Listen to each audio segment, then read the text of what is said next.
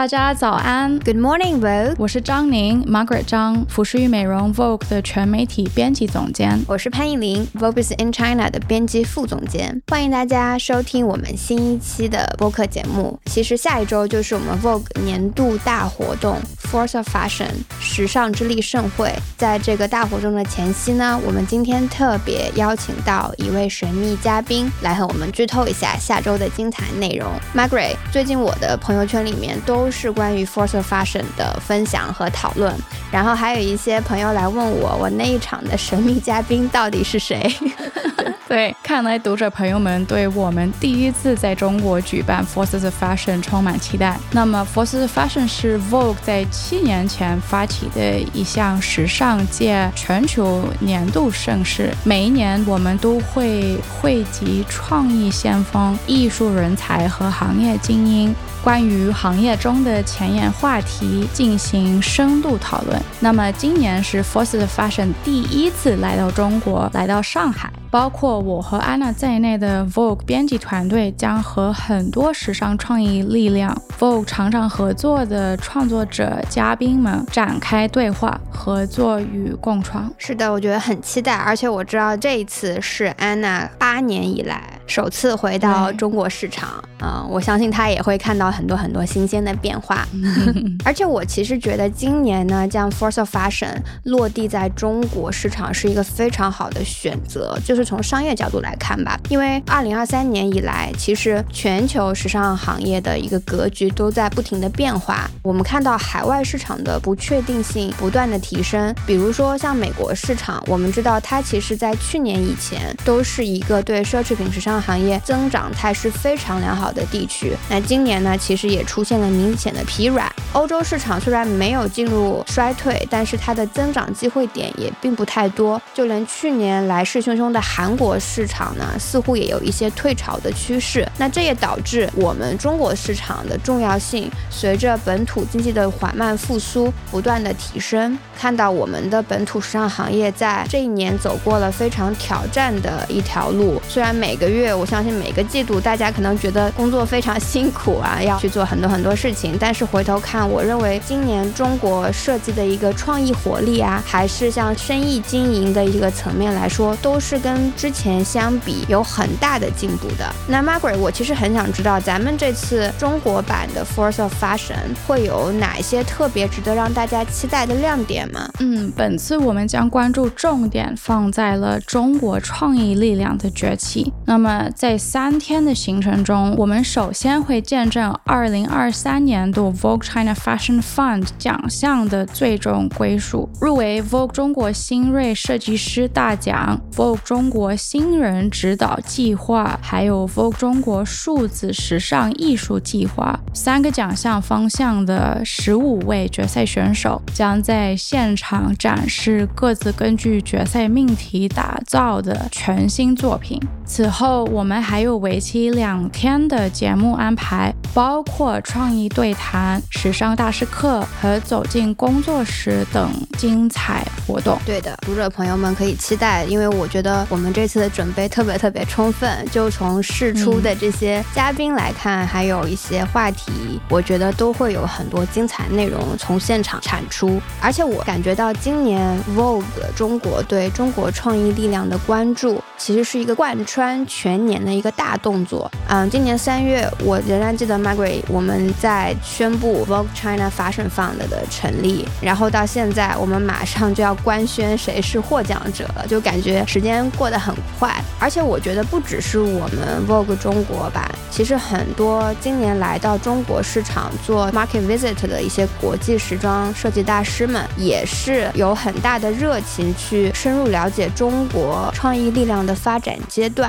就比方说，像昨天我们刚刚发出与 Donatella Versace 女士的播客，她来到中国就立刻和我们这次发声放的几位入围设计师进行了很深度的交谈。说的对，其实我们这次 Forces Fashion 邀请来的很多知名海外时装设计师，也特别期待跟我们中国设计师创作者们常常合作的一些摄影师啊，包含我们自己的一些 Vogue 读者进行一些互动。比如大家都很熟悉的 Jason Wu 和 Provenza School 的两位创意总监 Jack 和 Lazaro，以及 Courage 品牌创意总监 Nicola De Felice，他们其实在海外一直在跟一些中国超模啊、明星、摄影师、其他创意人才一起在合作。其实也好几年没来过上海了，所以这次他们也特别期待见到我们听众朋友们。对，我觉得我们这次活动会是一个可能东西文化视角和这种嗯见解的一些对谈和碰撞，会非常非常的精彩。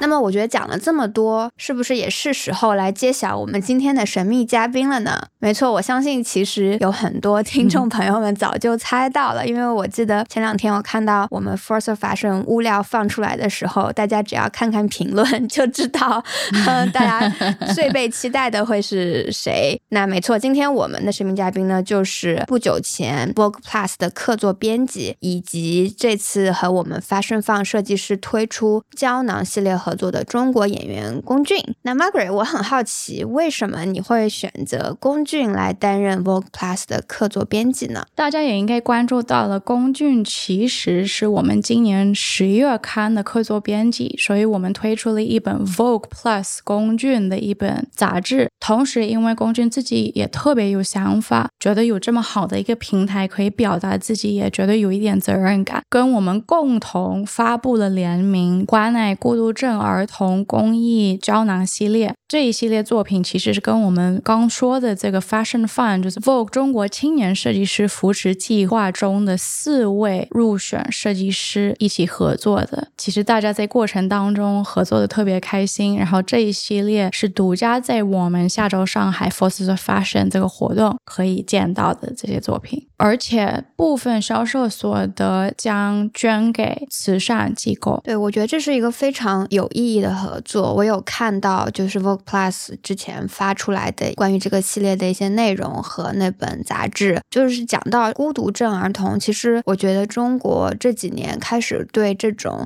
一些算是心理疾病啊，或者就是相对来说边缘的一些人群的关注越来越高了。然后我们也知道，孤独症儿童他的内心世界其实是异常丰富的，但是呢，他们因为有这个症状，他们没有办法很好的用。语言啊，或者一些肢体啊，表达给身边的人。所以这次我们胶囊系列呢，就是以这些儿童的绘画作品作为灵感，然后用设计为这群人对大众进行发声。大家也应该记得，龚俊去年跟我们合作了一部 Vogue Film，就是讲人跟 AI 的这个话题。其实当时呢还没有这么火这个主题，可是现在二三年突然一下就爆了，对吗？我觉得龚俊就是从创意角度来说特别好的一点。他不会设定，OK，跟 Vogue 合作只是杂志拍摄，就拍个大片，拍个封面。他其实一直特别有好奇心，然后很想跟我们找一些新的、特别有意义的项目可以合作。嗯，没错，就当时一开始最初可能是几个月前听到有这个想法时候，我就觉得好棒。其实我觉得国内的艺人在这方面的探索可能还是比较欠缺的。那这一次，我觉得 Vogue 和龚俊的这次合作。能够是一个很好的一个案例给到整个市场。那我们也聊了挺多了，接下来就来听听龚俊都和读者朋友们剧透了哪些关于 Force of Fashion 的精彩内容。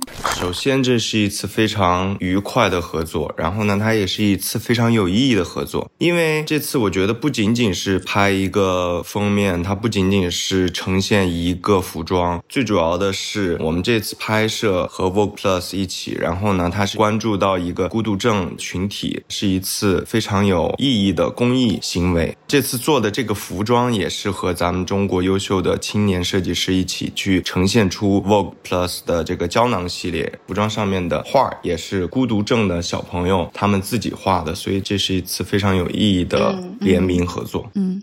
对，特别有意义。就是我知道，其实这次共创，你其实也是跟几个非常年轻的中国独立设计师共同创作了这个胶囊系列嘛。我觉得在 Force of Fashion 其实也是一个庆祝年轻设计啊、中国设计的这么一个活动。在这之前，我也想听你分享一下这次跟这些年轻设计师的合作的一个体验是什么？你对他们的印象又是怎样的？我在拍摄的过程中，然后之前服装也有几轮的沟通，我也说了一下我自己的一些小小的想法。但是呢，在拍摄的过程中，我看到那些衣服，我很震惊。它那个衣服上面的质感真的是让我大吃一惊。因为上面大家都看到了画，它的背景都是小朋友画的画嘛。但是呢，我发现我们年轻的设计师把这些画变成了立体的装饰品，从一个平面，然后把它变成一个立体的这种行为。还有很多设计师把这些画做了不同的裁切，然后呢把它们拼到一起。我觉得让我感到非常的震惊，也很好看。它不仅是一种时尚的这么一个设计，它还把小朋友天真的表现的这种形式变成了可能。我觉得我们中国的设计师真的这个想象力非常的丰富。龚俊，你一直都是支持好多不同中国背景的一些设计师，其实在海外走红毯啊、拍摄啊，不管是跟我们。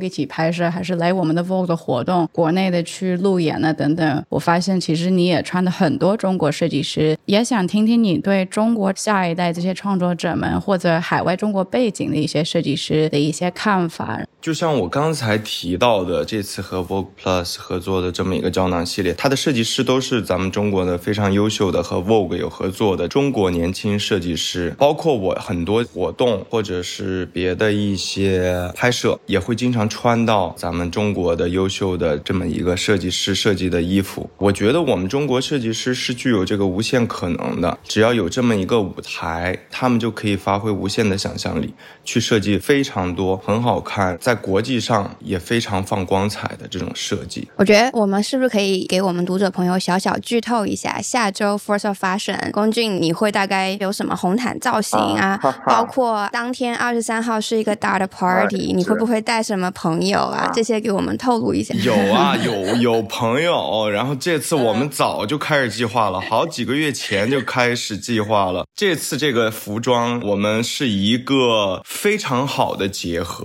因为它里面有非常多咱们中国的元素。做这个服装真的是很复杂，从国外飞到国内，然后又从国内又飞到国外，就做了好几轮这么一个交换的工艺的传递。它很复杂，二三二四就能看见了。然后会跟不止一位朋友聊一聊这件衣服的创作的想法理念。我看到那个设计草图了，真的很好看，期待一下吧。期待，好期待。其实我觉得特别重要，就是我们可以通过时尚作为一些国内创意文化，我们几千年的手工艺这种历史，还有海外的这些时尚文化有一些交流机会。是的。那么其实我也想了解一下，因为龚俊你也海外国内一。直在跑，我们这次在巴黎时装周第一次遇到，我好像之前在巴黎时装周也没有见到过你，所以也想听听你对巴黎时装周这边有一些什么感受。首先，我觉得巴黎它是一个时尚之都吧。今年也是我第一次去到巴黎时装周。怎么说呢？首先是一个非常新鲜的感受吧。然后呢，也是一次学习的过程。因为确实，你能在巴黎，不管是在秀场还是街头，你能看到各色各样的人，他穿着不一样的服装。不一样的面孔，带着不一样的配饰，他向全世界展示不一样的美，他们自己的审美，你确实能学习和借鉴到一些不同的东西。然后这次确实也是一次自己的学习之旅，嗯，然后呢，也在秀场看到了 Margaret，非常开心看到老朋友了，哈哈，感受不一样的氛围吧。然后希望以后有机会也能多多出国看看不一样的这么一个文化，嗯。其实也许以后你的胶囊系列。如果一直来设计的话，也许龚俊自己可以在巴黎时装周做个小秀，让我做，也许吧，可以啊，可以吗？卖得出去吗？我们努力一下，努力一下，努力一下，努力一下，那可以。那跟 Vogue 合作，那应该可以。好的，好的。那其实我刚刚其实想问，就是我知道你这次也跟着巴黎欧莱雅去走秀了，当时第一次走秀的感受是怎样的？你做了什么准备吗？首先，我是因为行程真的很忙，然后呢，我抽了一个早上学了一下走那个台步，因为我之前啊，真的，真的，我之前没走过，就大学的。谁教你吗？就是找了一个老师，很厉害的，之前也是模特，然后教了我半天。哎，我觉得在巴黎的埃菲尔铁塔下面走秀是一个很新奇的感受吧。最主要是，其实哈，我告诉自己不紧张，但上去的那一刻你还是会紧张。然后我就强撑着，现在我觉得哈，有一点点遗憾是走秀的时候还是给人有点紧张的感觉，因为这一次他那个秀邀请了是全世界的非常优秀的这些，不光是艺人啊，还有演员，很多优秀杰出的女性，包括得了好多奥斯卡的这些老师们，他们都在，所以让我很紧张。然后还有超模，就是很紧张。我觉得走的很专业啊，谢谢。第一次，对，第一次，第一次。我觉得这也是一次非常新鲜的感受吧，嗯，反正也都经历过了，对吧？以后也没那么紧张了，嗯。那么我也想了解一下，其实特别是这几年，时尚这个行业一直在追求如何真正去支持到一些公益慈善活动啊，还是一些合作啊等等，就是不仅仅是环保方面的，还有一些其他具体就是社会上的一些主要的话题啊，需要支持的一些人群啊等等。我知道龚俊你一直积极参与公益慈善活动，还是想从你的角度来说，这么多年坚持做。做公益有什么收获？因为我觉得我现在自己也有这个能力，然后呢，也能分一部分精力能去做这样一件事情。我觉得它是一个非常有意义的事情。哦，我这次为什么要和 Vogue Plus 说到孤独症儿童这么一个群体来做一个联名呢？是因为我之前在很小的时候看过关于孤独症的一部电影，它给我内心的震撼是非常大的。正好也也有这么一个机会，能跟这么大的、这么厉害的杂志能有这么一次合作，我自己也非常的开心。然后 Vogue Plus 也非常支持我们，又找了跟 Vogue 合作的这些优秀的青年中国设计师，咱们一起。其实相当于是一个三方或者四方联合做的这么一次非常有意义的事情，我觉得很开心吧。我觉得坚持这个事情其实是没有错的，因为孤独症这个群体确实会给不光光是孩子本身，还有他们这个家庭带来很大的压力。其实这么一个群体是很需要社会上得到关注的。有的时候可能大家会在地铁或者公交上看到他们，我希望大家能了解这个群体，然后呢多给予他们一些关注和支。持对，可以用我们这么大的一些平台去支持到可能之前没有被关注的一些群体，我觉得也是很少有这么好的机会，对吗？是的，很少有这么好的机会，大家。都能去齐心的做这么一件事情，然后让更多的人看到。嗯，那我想问一下，就是其实你也是一位偶像嘛，你有非常非常多的粉丝，每天关注你所做的任何事情吧。其实，那你做公益，就是像通过你的偶像的身份，把这种良好的一些心态啊，以及积极的一些行为传递给啊粉丝朋友们。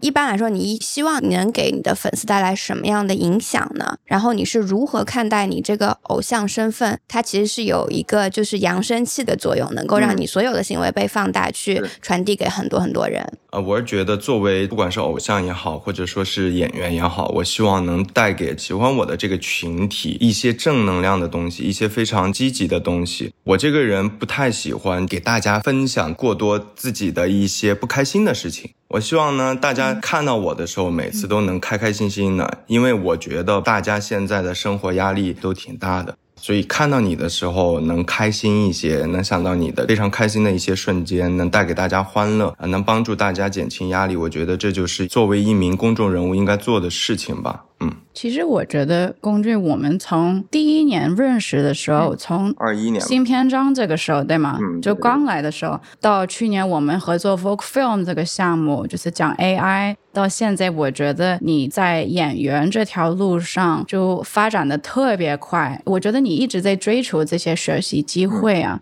那么同时呢，就是这种依林说的所谓的偶像光环，你自己会不会觉得也有一种压力，就是对粉丝会有一些责任感吗？呃，是的。这个责任感应该也是必须的，因为你作为一个公众人物，你身上承担的东西确实是比普通的人可能要大一些的，因为大家都会放大你所有的行为，你的这些影响力。所以我觉得作为一名公众人物，呃，很多时候都得做好自己的规范，带领好喜欢你的人，正向的去引导大家。比如说我们这次做的公益的性质的合作，就可以让更多的人看到这么一个非常弱势的群体，然后让大家了解到他们，听到他们的声音。我觉得这就是作为一个公众人物影响力正确的使用的方式。嗯，但是我觉得听下来，其实就这个责任感非常重。其实我觉得做演员或者做艺人、做公众人物是一种身份模式。那其实我相信还有龚俊本人的这个模式在当中。那你是如何平衡做真实的自己和对外的这个事情？有什么方式能够让你在两个身份之间切换的游刃有余吗？我觉得吧。切换自己的这个多重身份，有的时候不要给自己太多的这个人设。如果你给自己定义太多，然后去给粉丝或者喜欢你的这个群体展现的不是你本身的东西，太多不是你本身的东西，你就会活得很累，因为你无时无刻的都会专注到自己这个啊，我是不是应该做这件事情啊？我要是做了，那还是给大家展现的我吗？就会去考虑太多。我觉得就做自己就好了，这样大家看到真实的你。就喜欢真实的你，对吧？这样做就很好，不要给自己太多的这个压力和负担，去做一些不必要的包装或者人设。那你不工作的时候有哪些方式是放松自己的吗？不工作的时候挺多的。我打游戏啊，然后 就一直在工作，对，一直在工作，但晚上呃可以打打游戏。但我最近都没有时间去健身，也没有时间学英语了。最近就每天都是太忙了，年底实在是太忙，然后就没有没有时间健身和学英语。有空的话会打打游戏、健个身，然后看看电影。去做个按摩，学学英语啥的，很多事情可以做。讲到电影呢，你之前跟我说过，你自己是那个豆瓣深耕户，最近有看了什么特别喜欢的电影吗？可以和我们分享一下。有，最近看了一部叫做《最后的决斗》（The Last Duel），是一部法国电影。他是从三个主角的视角去看待整件事情，然后呢，我觉得最后的女生的视角应该是接近于真实还原这个整个故事的。我看了这个电影，我会去发现每个人哈都会维护自己的利益，所以讲述的故事，你看似整个故事其实是差不多，但是每个细节从每个人出发的角度，他都会维护自己的利益，所以都是不同的。尤其是到了最后一个女生的女主的视角的时候，你会发现整个故事完全不一样。虽然整个故事框架是一样的，但是它的细节是不一样的，真的很震撼。尤其是到了最后一个故事，推荐大家去看一看。这个本子真的写的太棒了，太棒了，太棒了！太然后这位女主 Jodie Comer。对，是那个《杀死伊夫》里面也有她，我非常喜欢。导演是 Ridley Scott，Jodie Comer，其他主演是 Adam Driver、Matt Damon、Ben Affleck。就是这个 cast，我觉得你看了这部电影呢，你就觉得演员的这个职业我是完全不行的，他们就演的太棒了。我刚刚看了 Jodie Comer 另一部长片叫《The Bike Riders》，现在还没有上，可是大家也可以注意一下，可能期待一下，明年应该可以。上。是 Jodie Comer 和 Tom Hardy，哇塞，Jodie Comer 这一位演员真的是，你就完全没有看到他这个人了，就是你就才是看到他的角色，是的，他演的太真实了，太牛了。尤其他演的另外一部剧叫做《Killing Eve》。啊，那个是比较早期，对对对对，太牛了，那个特别太牛了，太好看了，很经典，很精彩。他演的那个杀手，相爱相杀，特别经典，推荐你去看《最后的决斗》。我觉得他是天赋型的演员，是是是，他肯定是这样讲的话，他肯定天赋型的。Jodie Comer 这种演员，我觉得他特别棒的一点就是说。他不会讲就他看着怎么样，你就看得出他拍戏的时候就完全进去了，就不管他看起来美不美。这种就是我觉得任何演员都很难做到的，因为大家都会有一些自己的什么 insecurity 啊等等，自己的的感受或者自己的一些标签会带进去。然后呢，这部电影里面你完全看到另一个 Jodie Comer 另外一面，太厉害了。那未来龚俊，你还有哪些想要尝试的方向或领域吗？明年的这个戏我我们也在研究了，然后也包括电影，还会拍可能有民国的戏或者古装，然后电影这三个地方是我们明年重点要考虑的方向。做一些不一样的尝试吧。今年确实也做了一些探索，拍了一些这个现实主义的戏，包括警察。啊，所以明年呢会做一些这个民国或者古装还有电影方面的尝试。嗯，那么明年也肯定很忙，一直在路上。是的，是的，是的。我觉得说到在路上，公俊你是应该蛮喜欢自驾游的，对不对？我很喜欢自驾游，但是没有时间自驾游。对了，我上个月参加了一个节目，但是还没有播。然后呢，我开了两天的车。是去高原四五千的海拔啊，是一个综艺吗？综艺活动，西藏，嗯，综艺，嗯，那粉丝朋友们可以期待一下。那公主，你下一站自驾游想去什么地方吗？就想去新疆自驾游，但是没有时间去。新疆很美啊，对我听他们说有有几个季节去，就是美到像在天堂一样的。那么，龚俊，我们这个播客的名字是 Good Morning Folk，嗯哼，然后有好多你的粉丝说，希望你可以跟他们说个早安。好的，嗯，三二一，开始啊，早安啊，喜欢我的人，然后呢，早安 Vogue。谢谢这个 啊，美好的一天开始了，祝大家工作开心，然后呢，生活顺利。Margaret，我觉得跟公众聊完，我有打算二十四号最早最早第一名去 Force of Fashion 现场，因为我很想去抢购那个胶囊系列。